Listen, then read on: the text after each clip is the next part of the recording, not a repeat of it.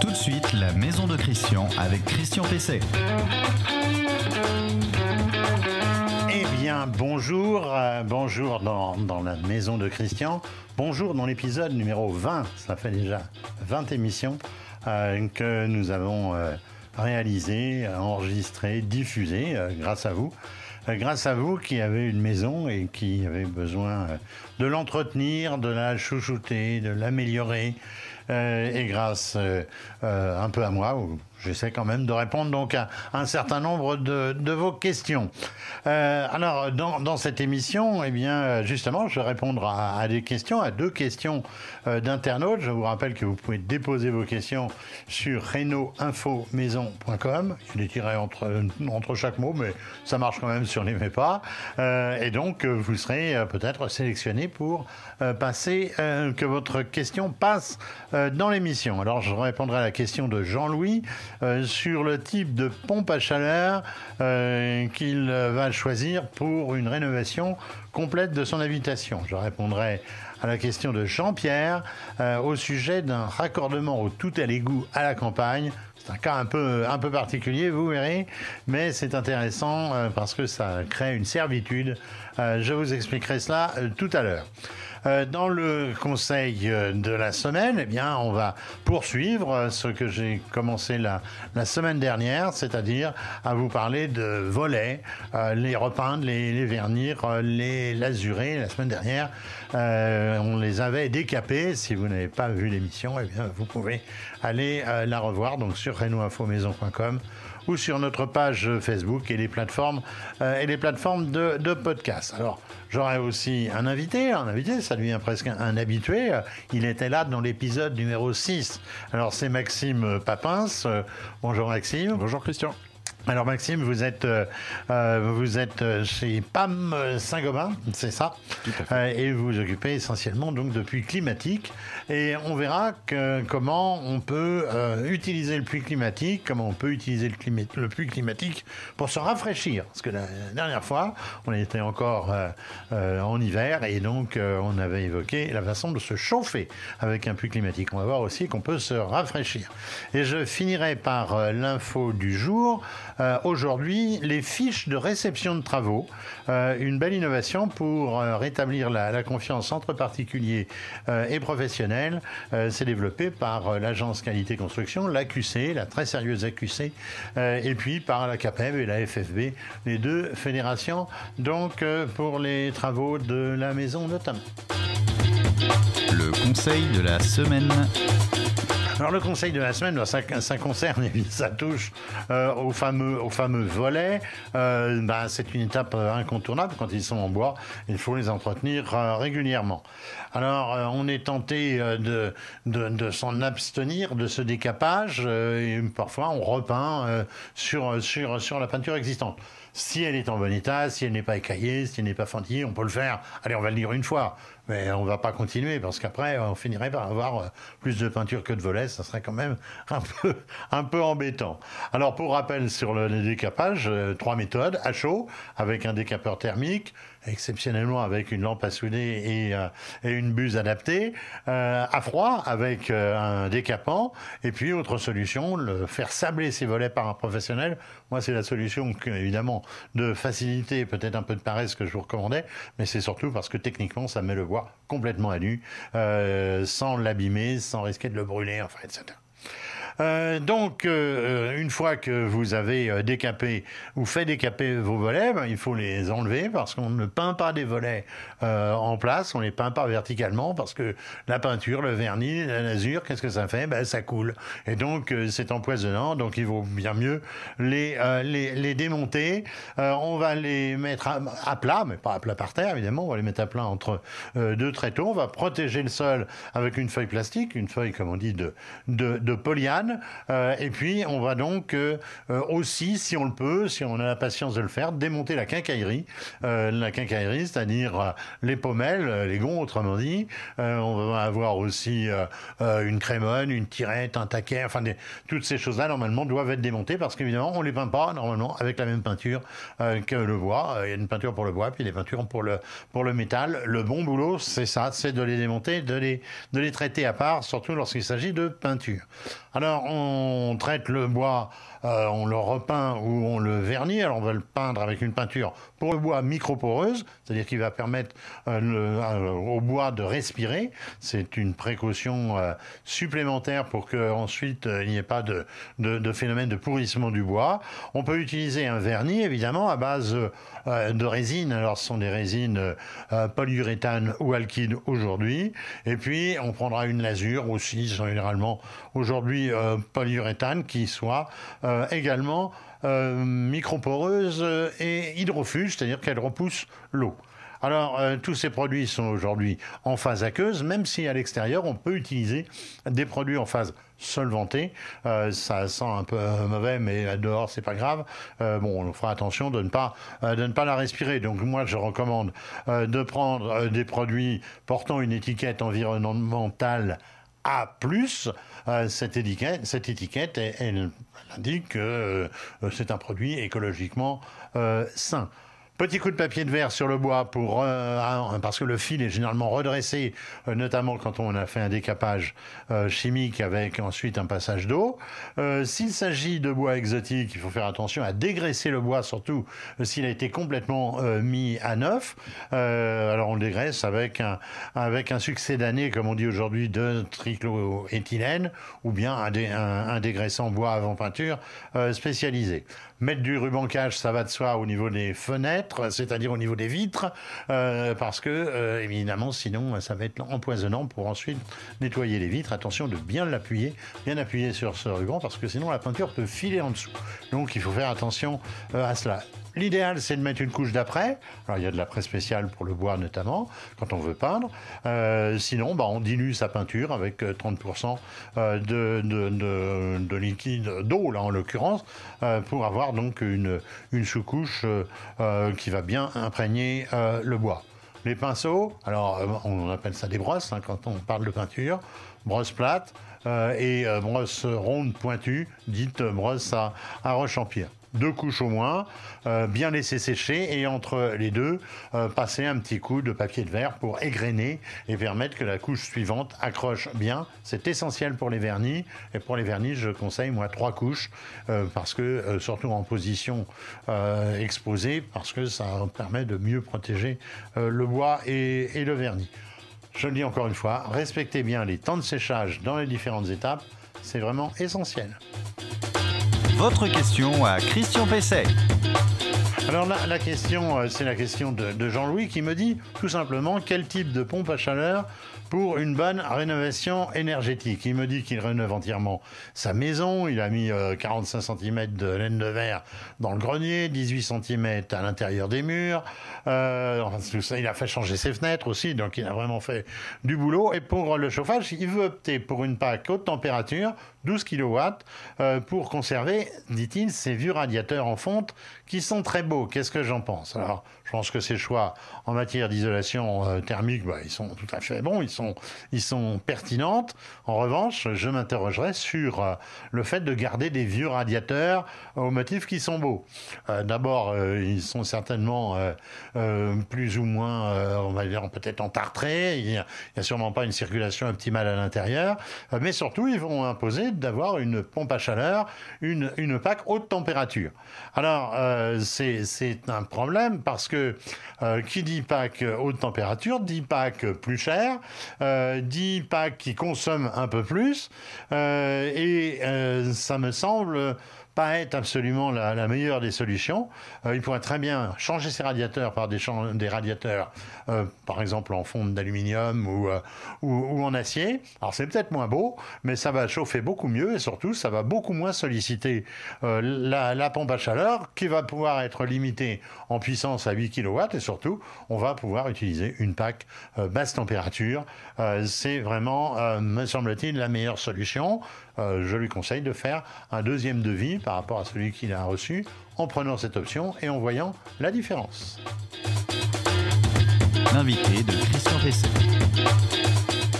Maxime Papin, donc euh, euh, vous êtes chef de marché national puis climatique chez PAM Saint-Gobain. Tout à fait. Vous pouvez nous rappeler ce que c'est que PAM Saint-Gobain? Oui, PAM, donc Pont-à-Mousson une ville située entre, entre Metz et Nancy. Et, PAM est spécialiste euh, dans la fabrication et la confection de systèmes en fonte. Justement, vous en parliez juste avant. Voilà, la, fonte. Euh, donc Pont-à-Mousson, c'est historique. Hein, c'est euh, dans le groupe depuis, depuis très longtemps. Tout à fait, oui. plus plus d'une centaine d'années maintenant. Voilà, donc, et si on a la curiosité parfois de regarder ses pieds quand on passe sur une plaque d'égout, je dirais pratiquement qu'une fois sur deux, c'est une Pont-à-Mousson. C'est écrit PAM, effectivement. Voilà. Vous en faites toujours? Bien sûr. Ça reste une spécialité. Alors, dans l'épisode 6 euh, de la maison de Christian, on a parlé du puits climatique, mais sous l'angle du chauffage. Donc, ce qu'on a l'habitude d'appeler le puits canadien. C'est vrai. Parce qu'au Canada, on chauffe pas mal avec ce genre de, matériel. Euh, mais aujourd'hui, on va parler rafraîchissement. Alors là, on parle plutôt de puits provençal. Euh, parce que depuis les Romains, ça existe. Et on se chauffe avec, on se rafraîchit plutôt avec ce type de matériel. Euh, vous pouvez nous, rappeler la, structure, le principe de fonctionnement du puits canadien ou du puits provençal en l'occurrence Bien sûr, ou de la terminologie générique puits climatique, qui va englober, euh, qui va englober ces, différentes, ces différentes thématiques. Bah, c'est un système très simple. On va euh, tout simplement enterrer des réseaux à une profondeur, hein, autour de 2 mètres. Quand vous dites des réseaux, ça veut dire des canalisations Oui, tout à fait, des, hein. tuyaux. Des tuyaux Voilà, tout simplement. De quelle section en gros? Alors, ça va dépendre, mais diamètre 150, diamètre 200, voire diamètre 300 quand il y a du gros débit à, faire transiter. Et donc, j'ai dit le mot débit. Euh, l'objectif, c'est de faire passer euh, l'air neuf euh, d'un bâtiment au travers de ce réseau enterré. En clair, dans le jardin, on va avoir par exemple une espèce de petite cheminée. Une prise d'air, effectivement. Prise d'air. Mm. On l'enterre à combien, donc, le réseau? À peu près 1m50, 2 mètres. Et si on peut aller plus loin, plus profondément, il faut y aller. Parce qu'à 2 mètres, 2 mètres 50, la température de la Terre, c'est combien à peu près? Alors elle va varier entre l'été et l'hiver, euh, mais on va se situer dans un carcan de l'ordre de 10 à 18 degrés. 10 en hiver et plutôt 18 en été, autour de 2 mètres de profondeur. Et donc c'est assez, c'est assez constant Effectivement, euh, on a beaucoup moins d'écart de température à cette profondeur qu'à l'extérieur. D'accord. Et donc ces tuyaux, vous lisiez, ils sont en fonte, mais ils peuvent être aussi en plastique, non? Oui, on en trouve aussi en, polymère, en matière plastique, euh, en grès également et quelquefois en béton. D'accord. Mais notre euh, spécialité, effectivement, c'est la fonte. C'est la fonte. Et le gros avantage, c'est sa conductivité thermique. Bien sûr. Mais alors, produit. Euh, ma question, euh, ça rouille pas la fonte à 2,50 m en tête? Pas du tout. en ce moment, actuellement, sur les eaux de Paris, on déterre des fontes qui ont plus de 90 ans actuellement. D'accord. donc ça ne corrode pas dû au, revêtement qu'on va avoir à l'intérieur et à l'extérieur des tuyaux on ne peut pas parler véritablement de, climatisation. Alors, euh, euh, c'est du rafraîchissement. Oui. Euh, qu'est-ce qu'on peut obtenir comme température? Alors, je vais pas dire en sortie, hein, parce que, mais dans une pièce, qu'est-ce qu'on peut avoir comme abaissement de température, par exemple quand il fait 30 degrés à l'extérieur? Alors il y a, plusieurs notions dans cette question. La première, c'est le puits climatique en lui-même. Euh, lui, il est totalement passif, donc effectivement, ce n'est pas une climatisation, qui elle est une énergie dynamique. Euh, donc le puits est totalement passif, on fait transiter cet air, cet air est tempéré par le sol, et ensuite l'effet de rafraîchissement au sein d'une maison va être fonction et là, attention, du taux de brassage d'air. Donc on va plutôt surventiler en hiver. Et on surventilera de façon différente si on a une maison à forte inertie ou à faible inertie, autrement dit en béton ou en bois. Euh, ensuite, le puits climatique, lui, va amener, euh, une- quand il fait 30-35 extérieur, à peu près une douzaine de degrés de rafraîchissement. Donc on appelle ça un delta de 12 degrés. Oui, mais ça fait pas moins 12 par rapport à la température qu'il fait à l'intérieur. Exactement. Le puits, lui, il va apporter cette température, ce gain énergétique de 12 degrés sur l'air extérieur. Ensuite, c'est vraiment le taux de brassage qu'on va appliquer au sein de l'habitation. Et d'ailleurs, en période de pandémie, c'est très intéressant de parler de taux de brassage. Euh, avec un puits climatique en été, il faut surventiler. Donc, ça veut dire aller à un ou deux volumes par heure hein, de renouvellement d'air. Et c'est vraiment ce taux de brassage qui fera le rafraîchissement au sein de l'habitation. Donc, quand on a un air à 30 degrés extérieur, qu'on qu'on l'a rafraîchi d'une douzaine de degrés, donc autour de 18, euh, euh, on, on- on va ensuite, euh, la maison, elle, produit aussi de la chaleur. Nous dégageons de la Bien chaleur, un téléviseur, etc. etc. Euh, donc, en général, on peut compter, quand on a des températures de 30-35 extérieures, maintenir 22, 23 euh, Ah, degrés dans une habitation, à condition qu'encore une fois, elle soit bien ventilée. Le vent- une ventilation interne avec, euh, par exemple, un ventilateur au plafond, c'est c'est favorable au puits canadien ou ça, au puits provençal euh, Ah, vous pensez au, au brasseur d'air? Oui, parce que Euh, vous parlez de, oui. de, de ventilation. Alors, est-ce que. Je vais euh, préciser. Oui, Vous- que, vous avez raison. Est-ce que ça peut jouer? Non, pas tellement. Alors, euh, c'est toujours bien de brasser. Hein, euh, parce qu'effectivement, le, chaud a tendance à monter, le froid à descendre. On peut avoir différentes sensations entre un couloir et, un salon, par exemple. Donc, effectivement, de brasser un air, c'est pas négligeable. Maintenant, je reviens sur euh, la partie ventilation et le puits climatique. Il y a deux systèmes possibles. Euh, la ventilation mécanique d'insufflation, qui, elle, est une VMC à l'envers, finalement. Et Qu'on appelle la VMI, quoi. exactement, la Mais qui est un VMI. mot déposé, donc. euh, Et certes, euh, et, et qui vient souffler dans les pièces utiles, les pièces à vivre, en l'occurrence chambre, salon, etc.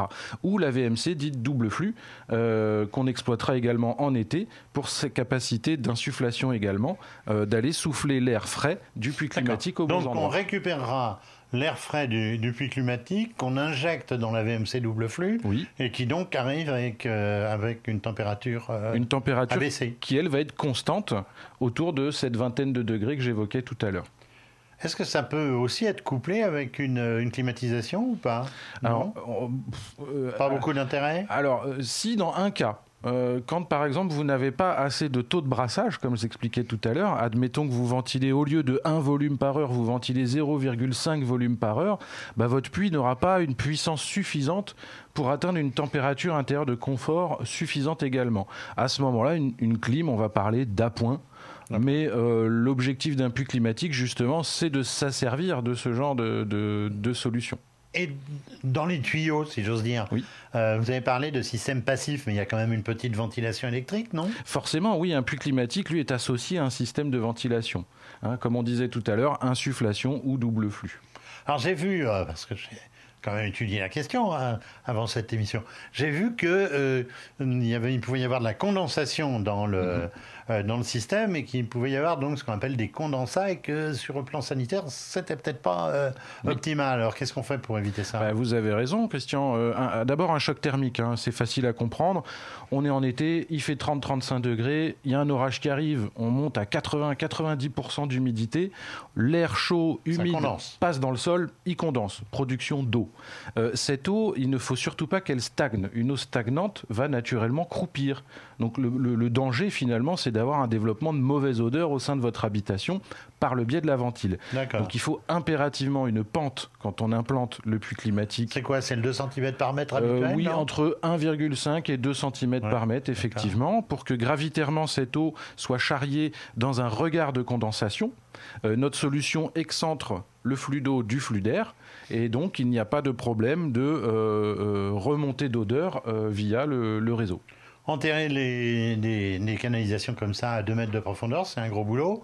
Amener des, quand même des équipements, j'imagine. Oui, Est-ce qu'il y a des demandes à faire? Est-ce qu'il y a des autorisations de travaux? Absolument pas. Euh, je travaille avec des constructeurs de maisons ou avec des particuliers directement, ou même euh, certains agriculteurs qui s'équipent eux-mêmes.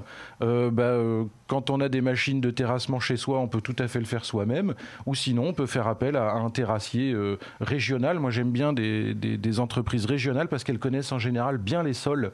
Euh, Oui, bien sûr. près de chez vous et donc adaptent leur technique de mise en œuvre. Alors, vous parlez presque de le faire soi-même, enfin si on est peut-être un gros Il faut être un peu équipé, oui. un peu équipé, ou, louer une petite pelleteuse par exemple, hein, ça, ça, existe aussi. Vous faites des kits de, de euh, de, puits euh, climatiques? Oui, on a des kits qui sont euh, tout prêts, je dirais. on en a deux avec ou sans regard de condensat. Hein, c'est, la différence est là. la, longueur des tuyaux est la même, les diamètres sont les mêmes, le nombre de coudes également sont les mêmes. La, facilité, c'est plutôt pour le, le, transport, etc., le fait d'avoir un kit. Et lui va être adapté dans je dirais 80% des cas de figure euh, euh, qu'on rencontre euh, sur le marché. Donc parce qu'on fait un serpentin dans le jardin, hein, c'est ça On peut. On n'est pas en ligne droite. alors on peut faire de la ligne droite. Oui, si on a. si on a à peu près 30 mètres. 30 mètres devant chez Voilà. Mais on peut tout à fait imaginer 30 mètres autour d'une habitation, spécialement au moment de sa conception, de sa fabrication, ou éventuellement sur des rénovations relativement lourdes.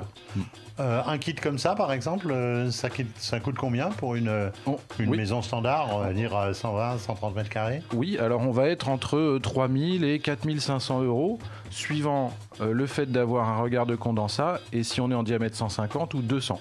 Et plus on va avoir d'accessoires et un diamètre important, plus bah, l'investissement sera, sera important également. Très bien. Merci euh, Maxime Papins. Avec vous êtes euh, chef de marché national pluie climatique chez PAM, PAM Saint-Gobain. Merci. Votre question à Christian Pesset. Alors, autre, euh, autre question, c'est Jean-Pierre. Alors, Jean-Pierre, il me dit, alors, c'est encore une affaire de tuyaux, vous allez voir. Il fait construire en zone rurale. Le tout à l'égout, me dit-il, est au bout du champ devant chez nous, qui ne nous appartient pas. Le propriétaire peut-il refuser le passage de la canalisation alors que la loi nous oblige à nous raccorder euh, au tout à l'égout? Alors, euh, la loi, elle impose ce raccordement euh, si, d'abord, on est dans une zone euh, d'assainissement collectif et si le réseau passe devant chez vous. Il passe généralement sous la voie publique qui vous permettent d'avoir accès à, ce réseau. Or, visiblement, ce n'est pas le cas. Alors, votre demande, telle que vous la formulez, elle conduirait à créer ce qu'on appelle une servitude de passage de canalisation. Euh, chez votre voisin. Et, il est libre, évidemment, d'accepter euh, ou de refuser. Alors, seule la commune euh, pourrait prendre une décision de création de cette servitude, une décision qui pourrait d'ailleurs être attaquée sans doute avec succès devant le, tribunal administratif. Mais enfin, les, tribunaux sont, sont libres. alors, moi, je pense que d'abord, le mieux, ça serait de vous entendre avec votre voisin. ça serait pourquoi pas de l'indemniser pour le passage de votre canalisation. Euh, et puis euh, de prendre en charge évidemment euh, les, travaux et la canalisation, ce qui veut dire que si le champ est un peu important, ça va risquer de vous coûter une certaine somme. Alors en revanche, eh bien, fort de cette impossibilité dans des conditions normales de vous raccorder au réseau du, tout à l'égout, eh bien, vous pouvez faire valoir auprès de la mairie et auprès de ce qu'on appelle le SPANC, le service public d'assainissement non collectif, vous pouvez faire valoir eh bien, que vous allez être obligé d'installer une fosse ou une microstation euh, d'épuration, ce qu'on appelle un système, euh, un système donc d'épuration euh, collectif. je pense que ça sera la meilleure solution, même si d'après ce que j'ai compris, vous préféreriez vous accorder au, tout à l'égout, et je vous comprends, mais évidemment là, la loi ne, ne peut pas contraindre un voisin au passage d'une canalisation et à la création d'une servitude. L'info du jour. Alors l'info du jour, jour euh, ça concerne les fiches de réception travaux. Alors les fiches de, de réception travaux, j'en ai, ai, imprimé une, je, je l'ai ramenée, je l'ai amenée ici en studio. Alors ces, euh, ces fiches, c'est quoi? Eh bien, euh, c'est une, ce sont euh, des fiches qui permettent de ne pas être démunis quand on a à faire une réception de travaux, souvent d'ailleurs parfois important, et qu'on se retrouve avec un professionnel. Je ne vais pas dire qu'il peut vous raconter n'importe quoi, mais il va vous tenir en tout cas un propos qui ne sera peut-être pas compris compréhensible euh, par vous. Alors vous vous demandez quels sont les points, les points à regarder, quelles sont les réserves à faire, euh, comment ne, pas signer à l'aveugle un procès verbal de, de, réception. Eh bien, un programme vient d'être mis en place par les professionnels du bâtiment. C'est baptisé Profil, F-E-E-L. Ça a été trop simple que ce soit Profil tout court. pour, alors dit-on, sceller la confiance des artisans du bâtiment avec leurs clients à mon avis, c'est n'est pas inutile. Hein. J'irais presque receller plutôt que euh, sceller parfois. Alors, de quoi il s'agit-il? Eh bien, il s'agit de 28 fiches qui ont, été réalisées, je le disais tout à l'heure, par la QC, l'agence qualité euh, construction, en partenariat avec la CAPEB, euh, la Confédération des petites entreprises du bâtiment, et la FFB, la Fédération française du bâtiment. Donc, il y a vraiment tout le monde. Alors, il s'agit en quelque sorte d'un questionnaire d'un questionnaire que l'on remplit avec l'artisan euh, sur, euh, sur le chantier euh, le jour de, de, la réception qui vaut procès, qui vaut procès verbal. Alors par exemple, j'ai pris la, la, fiche de l'isolation thermique par l'intérieur. Alors les questions avec donc de quoi cocher oui, non, sans objet, c'est par exemple, ça commence, le chantier est-il replié et nettoyé? L'isolant posé est-il conforme au devis? La présence d'un conduit de fumée euh, crée-t-elle des dispositions qui sont prises en charge euh, pour le risque incendie, etc. L'ouvrage est tel que prévu au devis Tout ça, oui, non, oui, non. Et on arrive au bout, effectivement, au procès verbal, je vous le montre, au procès verbal de, réception, qui évitera ensuite bien des désagréments. Eh bien voilà, nous sommes au bout de cette 20e, euh, émission, 20e épisode euh, de la maison de Christian. Euh, je le dis chaque semaine, mais vous êtes de plus en plus nombreux. Je pense que vous ne devez pas être loin des, des 3 millions de personnes qui ont été atteintes sur Facebook par, cette, par cette émission. vous êtes donc pour beaucoup satisfait, puisque vous m'envoyez aussi des mails dans ce sens. N'hésitez pas, euh, si vous n'êtes pas satisfait ou si vous contestez, n'hésitez pas à m'envoyer aussi des mails donc sur reno info euh, Alors je vous rappelle, cette émission, vous pouvez la revoir sur euh, la page Facebook de Renault Info Maison, euh, sur le site renaultinfomaison.com, euh, sur les plateformes de podcast, ainsi que sur LinkedIn, qui est donc une structure qui est donc une, structure professionnelle qui vous permet aussi donc en plus de voir beaucoup d'informations de pro. C'est pas parce que vous êtes un amateur ou une amatrice, je ne sais pas si on peut le dire, mais qu'il ne faut pas aussi aller sur des structures professionnelles. Euh, merci à Vincent, merci à Adrien qui m'ont aidé à préparer cette émission, soit à la technique, soit au montage, à la distribution ensuite. eh bien, je vous dis simplement donc à la semaine prochaine. à la semaine prochaine, c'est en ligne à partir du samedi matin. à la semaine prochaine, donc dans la maison de Christian.